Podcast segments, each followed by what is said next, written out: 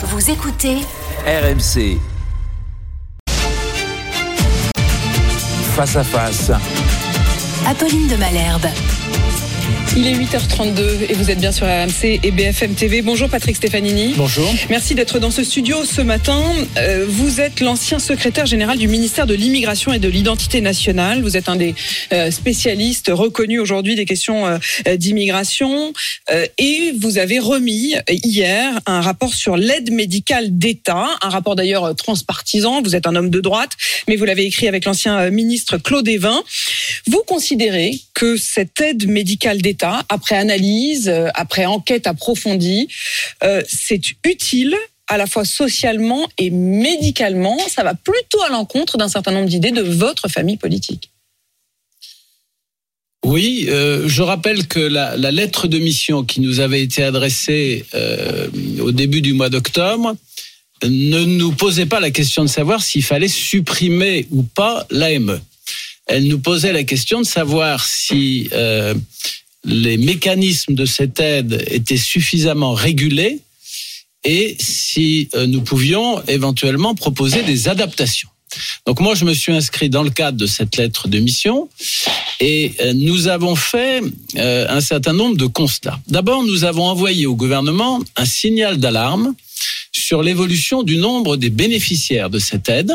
Un nombre qui est en puisque hausse. Puisque ce nombre connaît en effet une accélération assez forte depuis deux ou trois ans qu'on estime que à la fin de l'année, si la tendance observée depuis le début de l'année 2023 se poursuit, on aura 466 000 bénéficiaires de l'AME, ce qui veut dire en termes psychologiques qu'on franchira probablement, si ce rythme se poursuit, le cap des 500 000 bénéficiaires de l'AME euh, l'année prochaine. mais ça, ça, ça, traduit aussi tout simplement l'augmentation du nombre d'étrangers en situation irrégulière. C'est l'un des indicateurs de ce nombre d'étrangers en situation irrégulière sur le territoire. Alors ça traduit la difficulté à maîtriser les flux d'entrée.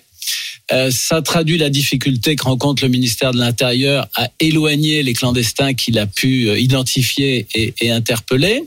Ça traduit aussi, et nous insistons dans le rapport sur ce point, euh, ce que j'appellerais l'installation d'une partie des étrangers en situation irrégulière dans une situation de clandestinité de longue durée.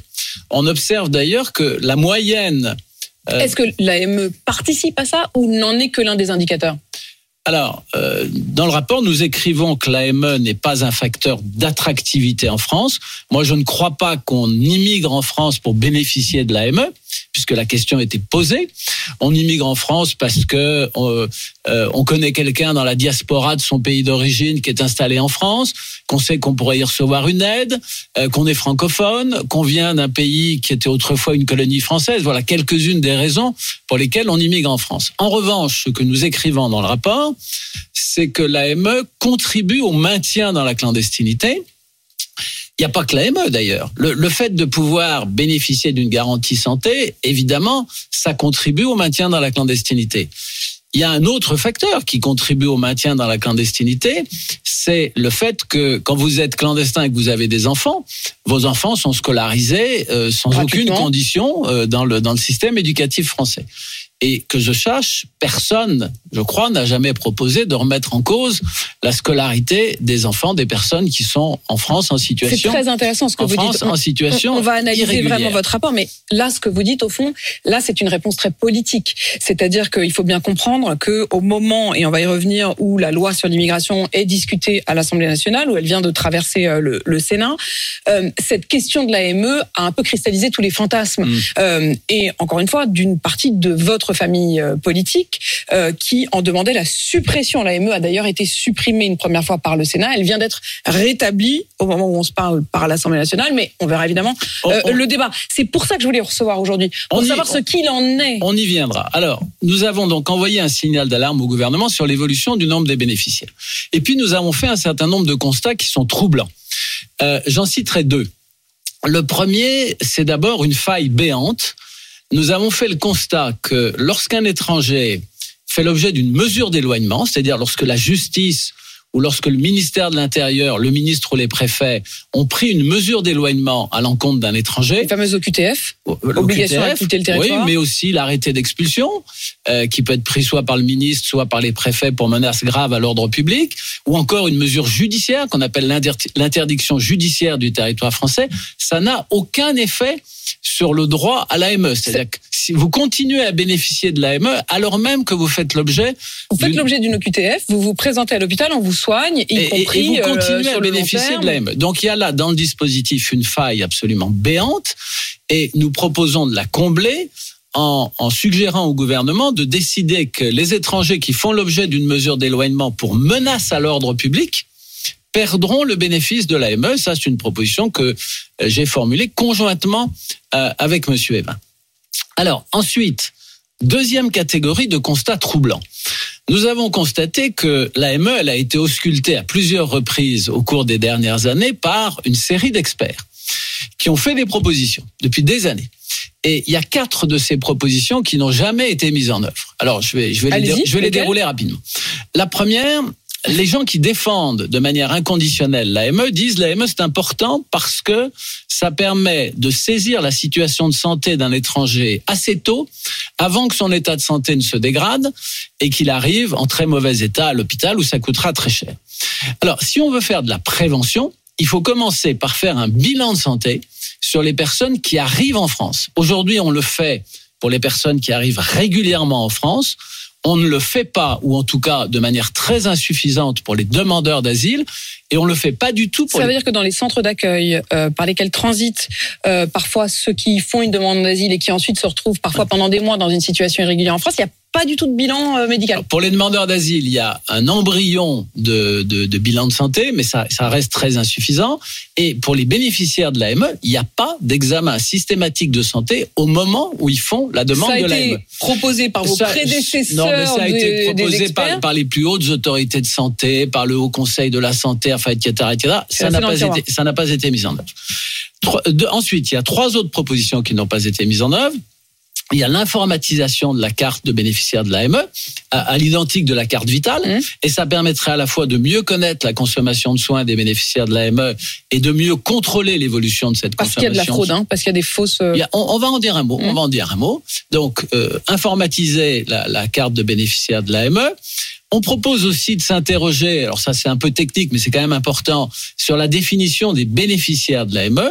Aujourd'hui, euh, dans la catégorie des ayants droit, euh, on trouve euh, les enfants mineurs, ça tout le monde est d'accord, mais on trouve aussi le conjoint ou le partenaire ou le concubin, alors même qu'il est majeur et qui pourrait pour lui-même demander éventuellement le bénéfice de l'AME. Et puis on trouve, c'est très curieux, ce qu'on appelle la notion de cohabitant. C'est quoi ça Euh, bah, cohabitant, on sait pas très bien. Donc ça, ça semble vouloir dire qu'une personne qui vivrait avec un bénéficiaire de l'AME euh, pourrait être considérée comme un ayant droit. Ce euh, qui n'est pas le cas de la sécurité ce qui sociale est évidemment classique. pas le droit de la, c'est pas le cas de la sécurité sociale classique.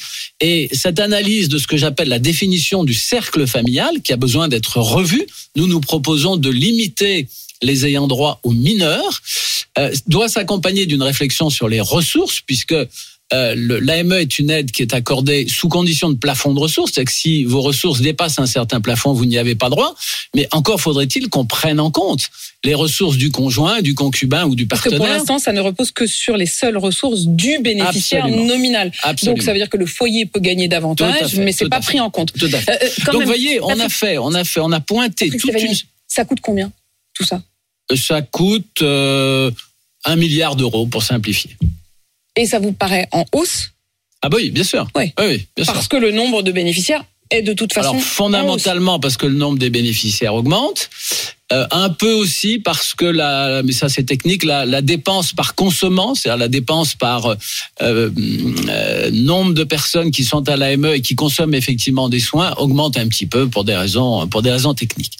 Bon, donc voilà, nous avons fait une série de constats qui sont quand même des constats troublants et nous avons formulé des propositions pour remédier à, à- Je veux, je veux pas vous décourager, Patrick Stefanini, mais enfin, vous nous dites quand même que des propositions, il y en a déjà eu, des rapports sur l'AME, il y en a déjà eu, et que visiblement, la plupart de ces propositions Ah, n'ont ça- jamais été mises ça, en œuvre. Alors ça, c'est maintenant la responsabilité du gouvernement et, et du Parlement. Euh, je ne sais pas moi ce que le gouvernement fera de, de notre rapport, c'est sa responsabilité. La plupart des propositions que nous formulons sont des propositions de nature législative, donc on réglera pas les problèmes euh, que nous avons. Si vous voulez, on a levé un certain nombre de lièvres pour faire, pour parler clairement. On a mm. levé un certain nombre de lièvres. On a formulé des propositions pour remédier à ces lacunes. La plupart de ces propositions sont de nature législative. Et enfin, je voudrais ajouter un dernier point qui est qui me paraît très important. Euh, on a envoyé un signal d'alarme. On a fait des constats qui sont troublants euh, et on a fait des propositions pour y remédier. Mais on a aussi euh, posé deux questions, deux questionnements assez fondamentaux. Le premier, euh, c'est la question des euh, soins chroniques, c'est-à-dire des soins qui sont délivrés aux étrangers en situation irrégulière, mais dans la durée. Euh, vous avez dans le rapport, en page 53, un tableau qui... Euh, le rapport, il est public, hein, évidemment. bien sûr. Un tableau qui montre l'évolution de ce qu'on appelle les séances. Alors, c'est un terme technique du, du, droit de la sécurité sociale et du droit de l'assurance maladie. Ça recouvre la dialyse, ça recouvre la chimiothérapie, la radiothérapie, l'oxygénothérapie et un certain nombre d'autres prestations de soins qui correspondent à des parcours de soins chroniques. Et on sait qu'un certain nombre d'étrangers arrivent en France, euh, parfois d'ailleurs en situation régulière. Enfin, je veux dire, ils ont un visa, ils peuvent pénétrer régulièrement sur le territoire français. Mais dès leur arrivée en France, ils s'inscrivent dans un parcours de soins urgents parce que leur état de santé le nécessite. Ils s'inscrivent dans un parcours de soins urgents, mais ce parcours de soins urgents, il va les, les engager, mais surtout engager les structures hospitalières ou les cliniques mais qu'est-ce que vous voulez dire, Patrick Stéphanie bah, Je veux euh, dire qu'il ne faudrait pas qu'ils commencent ce parcours en même temps. Si, si, si, il y a urgence. Quand ils arrivent, il y a urgence. Quand vous arrivez en France, vous n'avez pas été dialysé. On va pas les laisser tomber au milieu de la dialyse. Quand vous n'avez pas été dialysé depuis deux ou trois jours, il faut en effet être euh, immédiatement dialysé. En revanche, il y a dans le droit français un, titre de séjour qui s'appelle le titre de séjour pour étrangers malades. Et euh, l'attribution de ce titre de séjour pour étrangers malades répond à deux conditions. D'abord, il faut que vous soyez atteint d'une pathologie grave et que le défaut de soins mette en jeu votre pronostic vital. Et deuxièmement, on vérifie que vous ne pouvez pas être soigné effectivement, que vous ne pouvez pas accéder effectivement au programme de soins approprié dans votre pays d'origine. Donc ça, c'est la deuxième condition pour l'attribution du titre de séjour étranger malade. Et cette question-là, la question est-ce que l'étranger concerné peut être soigné dans son pays d'origine Elle n'est jamais posée dans le cadre de l'AME. Donc, ce que nous suggérons, nous, nous, nous posons deux questions dans le rapport. Une première question sur ces étrangers qui arrivent et qui bénéficient tout de suite de soins qui sont des soins lourds et qui vont ensuite ouvrir sur un parcours de soins chroniques euh, dans le cas des soins urgents. Et nous posons la question, est-ce qu'il ne faudrait pas vérifier que ces soins ne, pourraient, ne, pourraient pas être, ne pourraient pas être donnés dans le pays, le pays d'origine. C'est quand même une question de bon sens. Et c'est une question que euh, on se pose, par exemple, dans un pays comme le Danemark. Au Danemark, avant de permettre à un étranger en situation irrégulière d'accéder à des soins non urgents, on se pose la question euh, de savoir s'il peut pas être soigné dans son pays d'origine. Nous n'avons, nous n'apportons pas, nous n'avons pas de baguette magique. Nous n'apportons pas sur ce dernier point une solution clé en main au gouvernement. Mais nous appelons son attention sur le fait qu'il il peut y avoir une dérive par l'intermédiaire des soins urgents. Vous verrez les chiffres qui sont cités sur, sur ce que j'appelle les séances, euh, les chiffres qui sont cités dans le rapport. En 2022, on a eu plus qu'un doublement du nombre des séances correspondant à ces soins, donc là, dialyse. Vous alertez, vous alertez là-dessus. On, pointe une difficulté. Patrick Stefanini, euh, évidemment, votre rapport, il n'arrive pas à n'importe quel moment. Il arrive au moment où la loi immigration est en discussion euh, à l'Assemblée nationale. Au moment où l'on se parle, Bruno Retailleau, le euh, président des Républicains, pardon, le président des Républicains au Sénat, dit redit l'AME est un appel d'air. J'ai bien compris que vous, vous constatez que ce n'est pas le cas. Hein on, est bien d'accord Nous, nous disons que l'AME... s'entête à le dire, mais vous, vous... Ah oui, moi, je ne le dis pas et je dis simplement, et c'est écrit dans le rapport, que l'AME, en revanche, contribue au maintien en situation irrégulière en France. Et par ailleurs, euh, vous parlez aussi de ces questions des... Mais il faut qu'on dise un mot de l'amendement du Sénat. Attendez, attendez. Sur le délit, sur les, sur les délits de séjour irrégulier, sur la question du droit à venir pour raison médicale, comme vous dites, tout cela, au fond, il y a quand même une étrangeté, c'est qu'on vous a euh, demandé de faire ce rapport, mais la Première ministre a déjà laissé entendre que ça n'aurait rien à voir avec la loi immigration parce que elle ne répondrait à euh, euh, vos remarques que par la voie euh, des amendements, enfin non pas des amendements justement, mais euh, des règlements. Euh, J'ai bien quand même compris, et vous me l'avez glissé, que vous demandiez des lois. Que Ah oui, ça c'est clair. Non, mais la question, et elle est pourquoi ça rentrerait pas dans la loi Non, immigration? mais la, la question est, est très politique.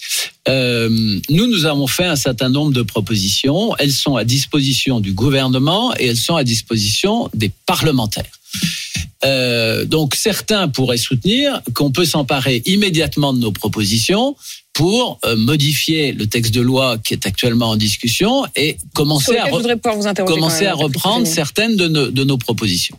À l'inverse, à l'inverse, euh, on peut penser que euh, nous avons mis en exergue dans ce rapport le fait que la question qui avait intéressé le Sénat, qui était la question de la définition du panier de soins. Est-ce qu'on a le panier de soins large aujourd'hui de la ME PME, ou est-ce qu'on passe à une aide médicale d'urgence? Ou est-ce qu'on passe à une aide médicale d'urgence?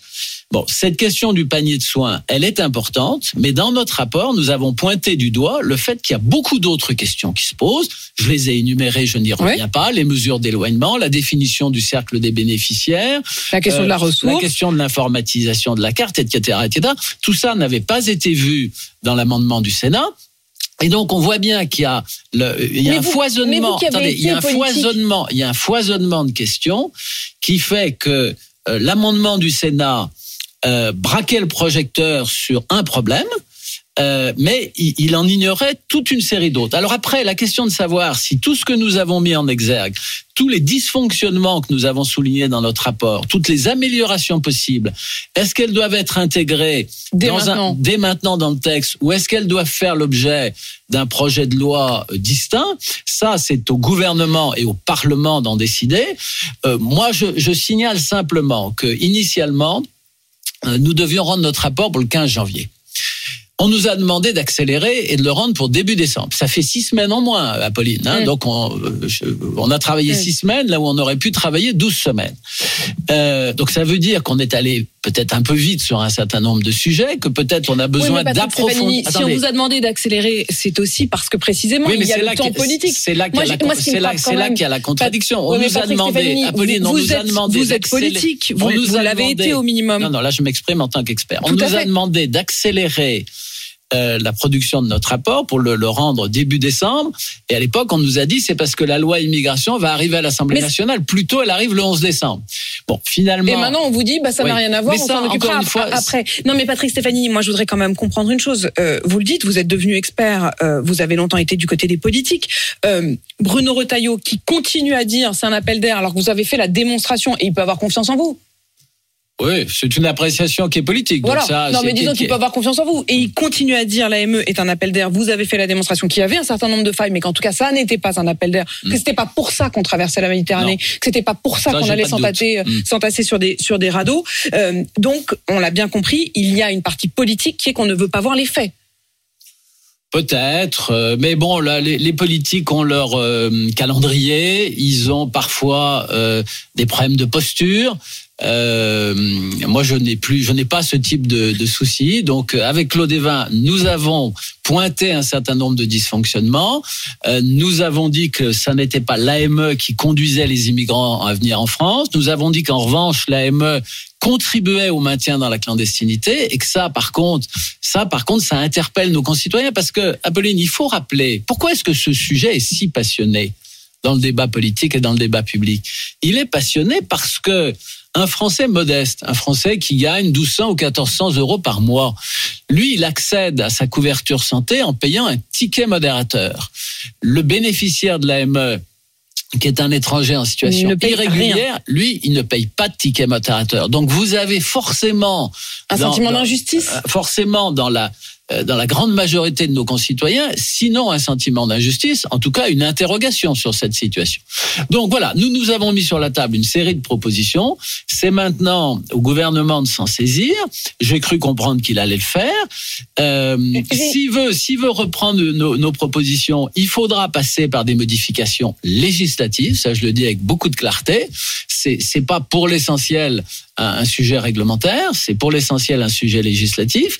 Bon, puis après le calendrier parlementaire. On verra bien ce qu'on- voilà. Patrick Stefanini, en ce moment même, cette discussion sur l'immigration, avec euh, trois points particulièrement sur lesquels je voudrais interroger euh, celui qui a justement été secrétaire général du ministère de l'immigration et de l'identité nationale, les quotas, la question du regroupement familial et un mot aussi sur l'automaticité du droit du sol. Ces trois points ont été particulièrement discutés par le Sénat. Quotas, oui, non Ben oui, il faut faire des quotas. Moi, c'est mon opinion personnelle. Mais pour faire des quotas, il faut réviser la Constitution. Sinon, sinon, Apolline, on fait des quotas bidons. On fait des quotas d'affichage, mais, Mais si- qui n'auront aucune qui application aucun effet. possible. Donc, si on veut faire des vrais quotas applicables notamment à l'immigration familiale, il faut, avant de faire une loi ordinaire, il faut faire une loi constitutionnelle. Regroupement familial, euh, allonger le délai de présence en France pour Ouais, bah pouvoir ça, faire venir euh, les autres, avoir des ressources, ressources stables, suffisantes et régulières. Oui, bah ça, c'est, je veux dire, la directive européenne le prévoit. Nous n'étions pas allés euh, au taquet de ce que prévoit la, di- la directive européenne, c'est-à-dire deux ans de présence en France pour pouvoir euh, faire jouer le regroupement familial. Nous en étions restés à 18 mois. Donc ça, il n'y a pas de problème. et devoir demander euh, la nationalité plutôt que de l'obtenir automatiquement à 16 ans.